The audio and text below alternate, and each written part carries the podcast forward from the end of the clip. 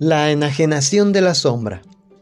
Nosotros no podemos percibir directamente el dominio oculto de la sombra, ya que ésta, por su misma naturaleza, resulta difícil de aprender.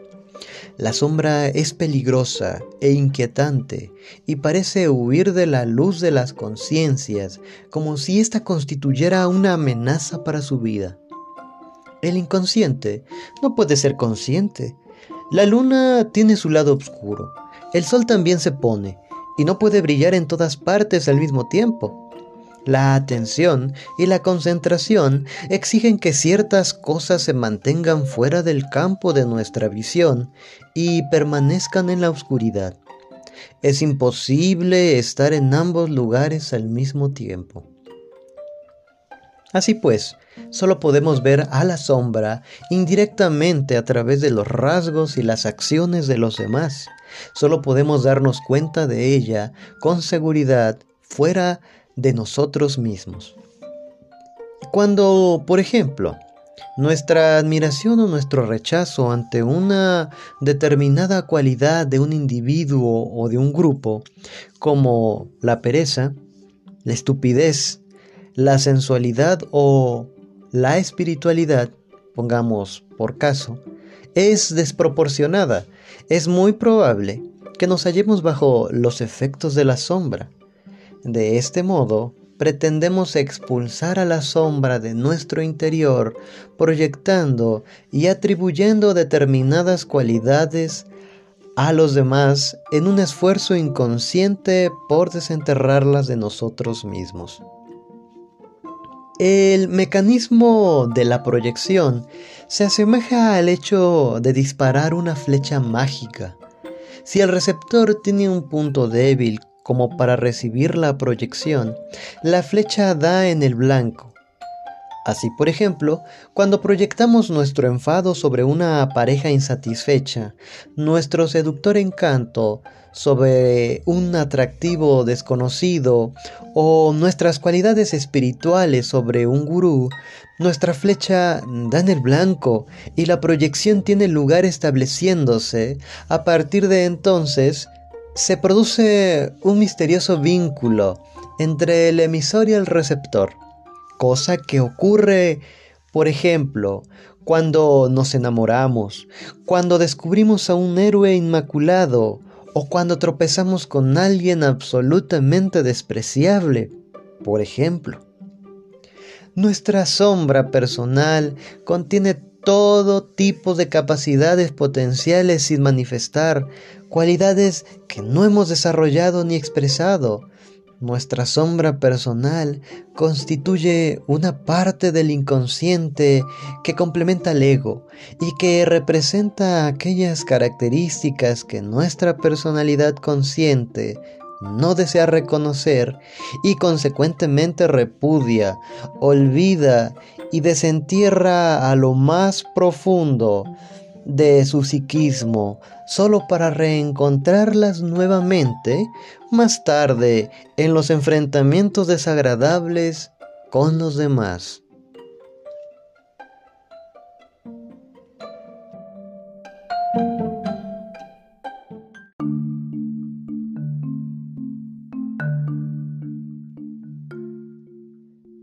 El encuentro con la sombra.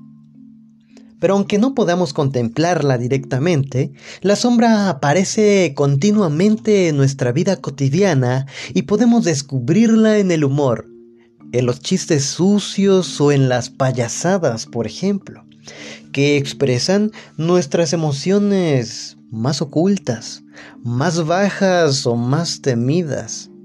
Cuando algo nos resulta muy divertido, por ejemplo, el resbalón sobre una piel de plátano o el descubrimiento de un tabú corporal. Y es que también ahí nos hallamos en presencia de la sombra. La sombra suele ser la que ríe y se divierte.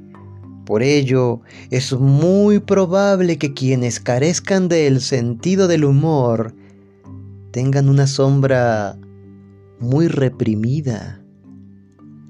A continuación, se mencionan seis modalidades diferentes para descubrir a la sombra de nuestra vida cotidiana. En los sentimientos exagerados respecto de los demás. No puedo creer que hicieras tal cosa.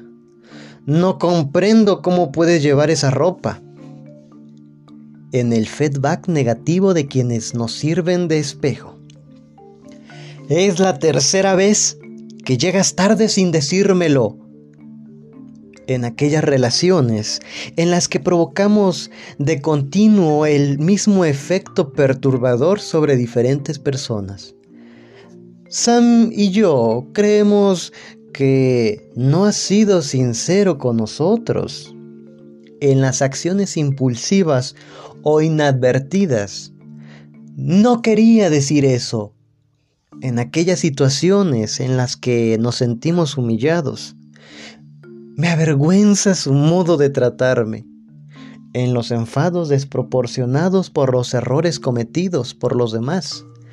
Nunca hace las cosas a su debido tiempo. Realmente no controla para nada su peso. También podemos reconocer la irrupción inesperada de la sombra cuando nos sentimos abrumados por la vergüenza o la cólera, o cuando descubrimos que nuestra conducta está fuera de lugar. Pero la sombra, la sombra suele retroceder con la misma prontitud con la que aparece, porque descubrirla puede constituir una amenaza terrible para nuestra propia imagen. Es precisamente por este motivo que rechazamos tan rápidamente sin advertirla siquiera, las fantasías asesinas, los pensamientos suicidas o las embarazosas envidias que tantas cosas podrían revelarnos sobre nuestra propia oscuridad.